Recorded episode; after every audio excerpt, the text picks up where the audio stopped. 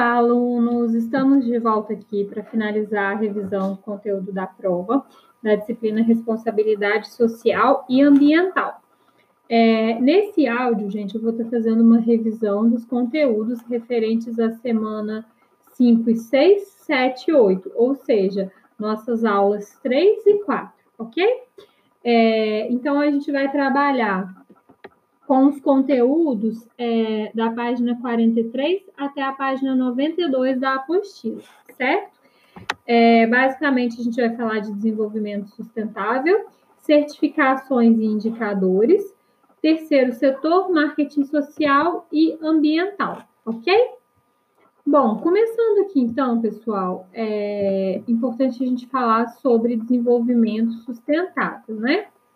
Muito se ouve é, falar sobre esse termo, mas muitas vezes a gente não tem claro é, exatamente o que significa isso, né? Bom, para a gente falar de desenvolvimento sustentável, é importante a gente recapitular um pouco do que a gente viu é, nos capítulos anteriores.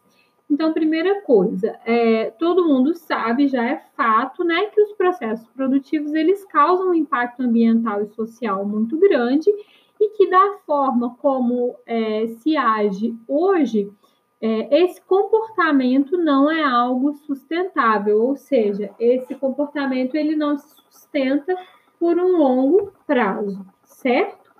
É, então, com o agravamento dessa situação ambiental, social, em vários países, né? Muitos deles o governo não atua de maneira é, adequada, não demonstra interesse em combater poluição, por exemplo, né, entre várias é, outras coisas, é, a gente observa muitos movimentos, né, muitas ONGs, por exemplo, é, uma cobrança muito pesada da sociedade civil é, como um todo, no intuito de se criar normas, leis, né, que combatessem esse tipo de conduta, que vai contra é, a natureza, né, esse desenvolvimento sustentável.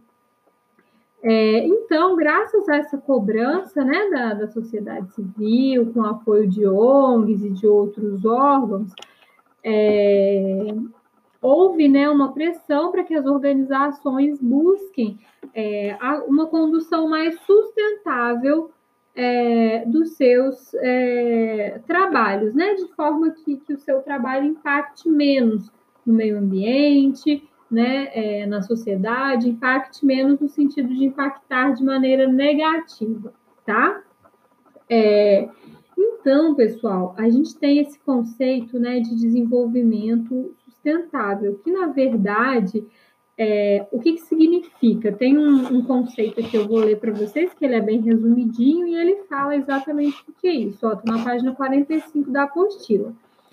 O desenvolvimento sustentável é um processo de desenvolvimento que permite às gerações atuais satisfazerem suas necessidades sem colocar em perigo a satisfação das necessidades das gerações futuras.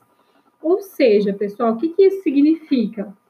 Significa que as empresas vão produzir, que as pessoas vão continuar é, consumindo, porém, de, é, porém, isso vai acontecer de uma maneira sustentável, ou seja, as empresas vão produzir, as pessoas vão consumir tudo aquilo que elas necessitam hoje, sem comprometer as gerações futuras.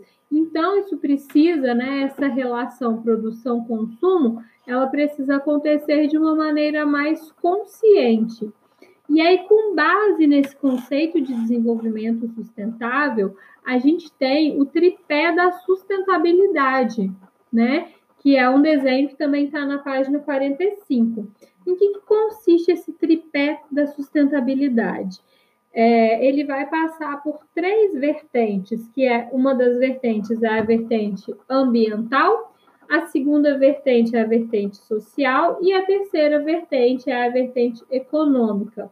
Todos esses três elementos, né, é, vão ser trabalhados em conjunto para que haja um desenvolvimento sustentável, ou seja, a empresa vai gerar valor, né? Ela vai produzir seus produtos, ela vai ter lucro, mas ela vai trabalhar a parte econômica em paralelo com a questão ambiental e com a questão social. buscando né, maior qualidade de vida para todos aqueles que estão envolvidos com ela, né, e para a população de uma maneira geral.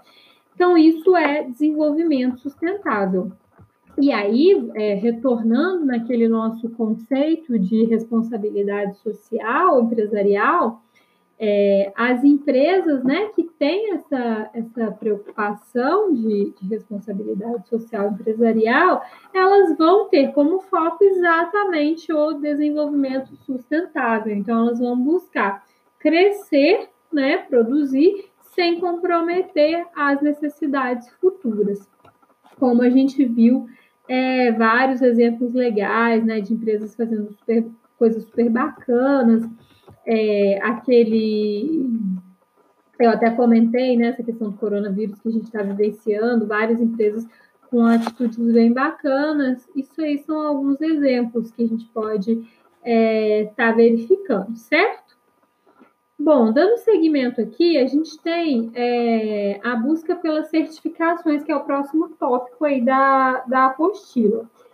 É, Provavelmente, pessoal, muitos de vocês já ouviram falar sobre essa questão de certificação, principalmente a ISO, que é a mais famosa de todas, né? É, muitas, é, muitas marcas a gente vê na embalagem ali essas certificações, mas muitas vezes a gente não sabe exatamente é, o que é isso, o que, que isso significa, como que isso impacta na nossa vida e na empresa como um todo. É, essas certificações, pessoal, é importante destacar que geralmente é, são certificações que são empresas maiores que buscam. Por quê? Essas certificações, você conseguir uma certificação, é, é, algo que demanda um projeto bem grande, né? um projeto complexo, que demanda uma estrutura é, de pessoas, que demanda investimento financeiro, que tem um tempo para implementação, né? Geralmente é um tempo médio, você não consegue implementar um projeto dessa natureza é, de forma rápida. Então, geralmente, a gente vai verificar que apenas as empresas grandes elas procuram essa questão da certificação, justamente por causa dessa restrição aí de recursos que as empresas menores têm, tá? Basicamente, é, essas empresas grandes elas vão buscar essas certificações porque elas querem se tornar mais competitivas, porque isso agrega valor à empresa. Então, geralmente são empresas multinacionais, né? Inclusive, é, em alguns países, em alguns locais que essas empresas vão é, competir, são exigidos, né? Alguns tipos de certificações, tá? Então, geralmente, esse é o motivo que faz com que essas empresas busquem essas certificações, tá? É importante ressaltar, pessoal, que essas certificações elas vão é, ajudar a empresa no sentido de melhorar seus processos, seus procedimentos é, inadequados, né? É, buscar ajustar essa empresa a normas ambientais, né? Buscar essa questão é, do desenvolvimento comunitário. Então, em geral, essas normas elas vão agregar ali é, nos procedimentos, nos processos da, né, da organização no dia a dia. Existem várias normas, né? Eu vou destacar, é, vou citar brevemente aqui algumas normas que a, a apostila cita, tá? Não fiquem preocupados em decorar o que, que é cada uma dessas normas. O importante é saber, no geral, por que, que elas existem, para que, que elas servem, tá? Então, por exemplo, a gente tem a ISO 14000, que está relacionada a questões ambientais, a ISO 9001, que está relacionada à gestão da qualidade, inclusive eu já trabalhei, né, já prestei serviço para uma empresa de consultoria que estava prestando serviço para uma empresa que buscava implementar a ISO 9001. E assim, é um checklist enorme, são muitas coisas, muitos detalhes que as empresas precisam é, adequar. Por isso é um processo trabalhoso, oneroso, né? Demanda uma equipe específica para isso. É, então, muitas vezes, por isso, né, em grande parte das vezes, fica restrito a empresas de maior porte, tá? Então, recapitulando, as mais conhecidas, ISO 14000, que está relacionada ao meio ambiente, certificação ambiental, ou seja, uma empresa verde, uma empresa correta com o meio ambiente. A ISO 9001, que está relacionada a sistemas de gestão da qualidade. A ISO 27001, relacionada a sistemas de segurança de informações, hoje em dia é cada vez mais importante essa questão de, de segurança de informações, né? A gente tem a OS 18001, que é relativa à segurança e saúde no trabalho, tá? É, temos aqui a BNT 16001, é, relacionada à responsabilidade social. Temos a ISO 26000, também relacionada à responsabilidade social, tá? É, na apostila tem alguns outros exemplos, mas não acho necessário citar todos, tá? É, então, pessoal, é importante vocês saberem, né, que as normas, essas normas, elas buscam uma padronização de processos da empresa, é, relativos, né, é, às áreas que eu falei, Algumas, algumas normas são voltadas para a área ambiental, outras para a área de qualidade, outras para a área de responsabilidade social e etc. Tá? É, e geralmente as empresas buscam essas certificações porque elas vão trazer um diferencial competitivo, tá? Então elas vão usar isso é, a favor do seu marketing, tá?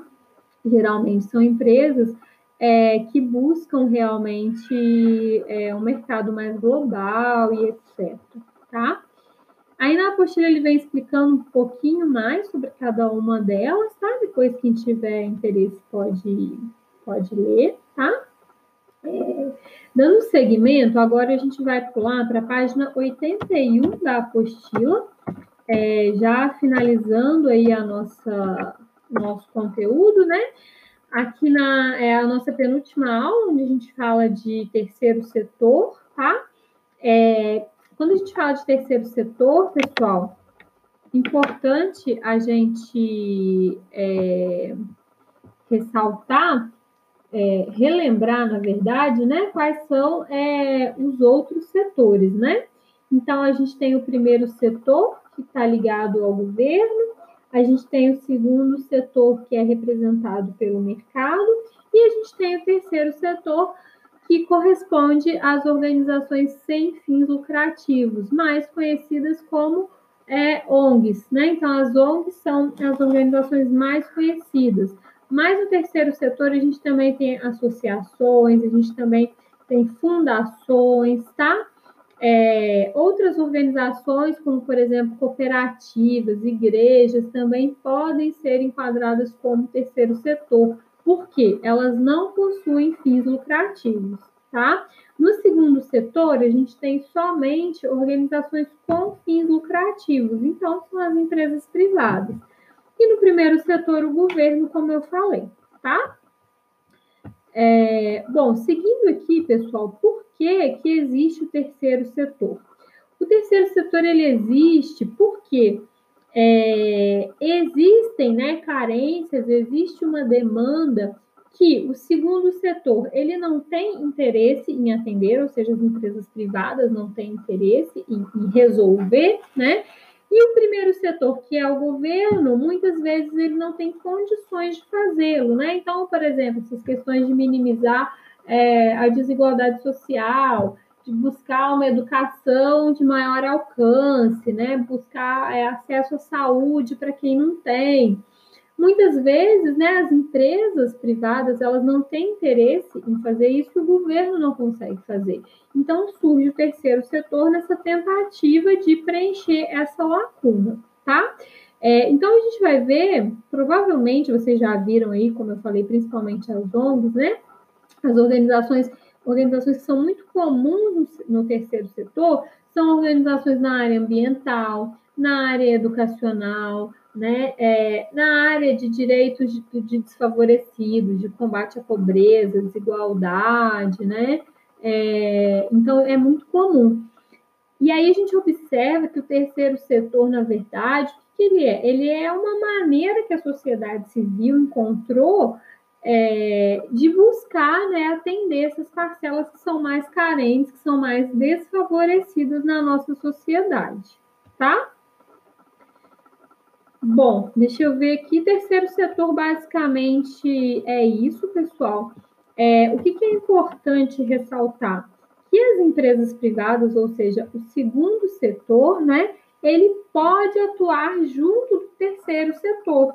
Então, uma empresa, por exemplo, que busca praticar responsabilidade social empresarial, o que, que ela pode fazer? Ela pode se unir a uma organização do terceiro setor para auxiliá-la, né? Então, ela pode oferecer é, seus recursos, ela pode ajudar financeiramente, né? Ela pode oferecer, é, não sei, algum tipo de curso, ela pode doar equipamentos que ela não usa mais, né? Então, assim, existem vários, vários tipos de parcerias que podem ser realizadas entre as empresas, né, é, privadas e as organizações do terceiro setor, de modo a minimizar todos esses problemas ambientais e sociais que a gente vivencia, tá? É, e aí, fechando, pessoal, a gente tem o marketing social e ambiental. É, na verdade, né, o que é o marketing social e ambiental? Nada mais é do que a divulgação é, dessas ações, né, desses projetos que essas empresas trabalham. Então, você fazer o marketing social e ambiental, na verdade, é você divulgar tudo isso que a empresa vem fazendo, né? Em prol do desenvolvimento sustentável, em prol do desenvolvimento da comunidade, em prol de minimizar esses é, impactos negativos que ela pode é, estar causando ou poderia vir a causar ali na, na comunidade, né? É, e buscar o desenvolvimento dessa comunidade de uma maneira geral, tá? É importante ressaltar que muitas empresas elas trabalham com marketing social e ambiental de uma maneira inadequada. Elas fazem ações pontuais, né? E divulgam isso como se fossem uma empresa socialmente responsável. E como a gente viu nas aulas anteriores, é, ser uma empresa socialmente responsável é algo que é, tem como foco um planejamento de médio e longo prazo. Não são só ações curtas, né, ações filantrópicas que resolvem um problema ali imediato. É algo de longo prazo e é algo que envolve é, muitos outros elementos além da própria empresa e da comunidade, como a gente viu naqueles sete pilares, tá?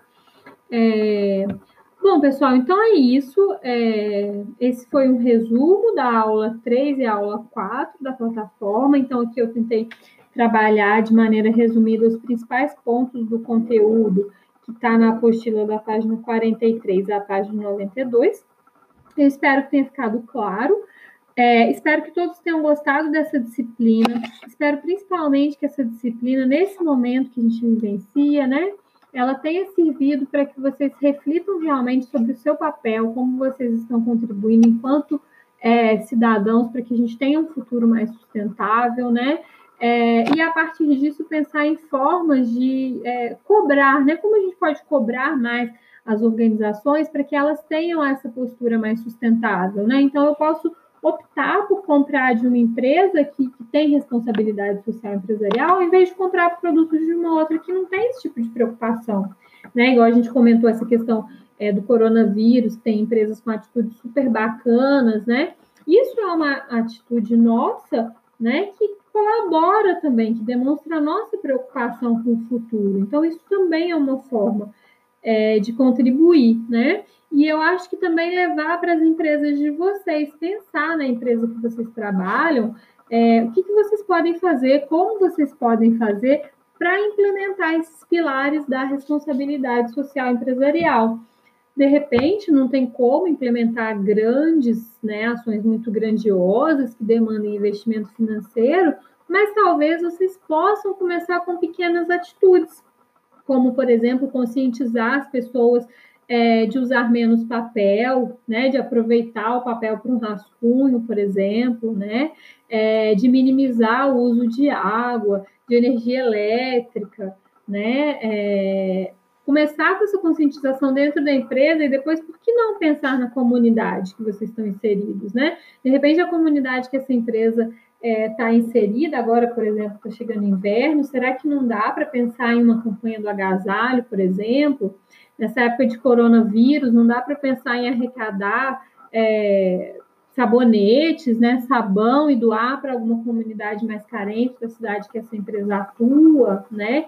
Então, talvez a gente possa começar com pequenas ações ali, de repente de filantropia mesmo, para que se possa caminhar um dia para algo né? Para que se possa um dia buscar ser realmente uma empresa socialmente responsável. Então, eu espero que essa disciplina é, realmente tenha é, tocado vocês para que vocês entendam o seu papel e como vocês podem contribuir muito, né? Seja no dia a dia de vocês, seja e também no dia a dia é, da empresa que vocês estão inseridos, tá bom?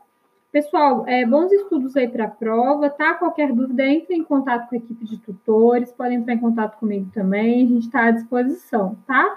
Um abraço para vocês, uma boa prova e até mais. Tchau, tchau.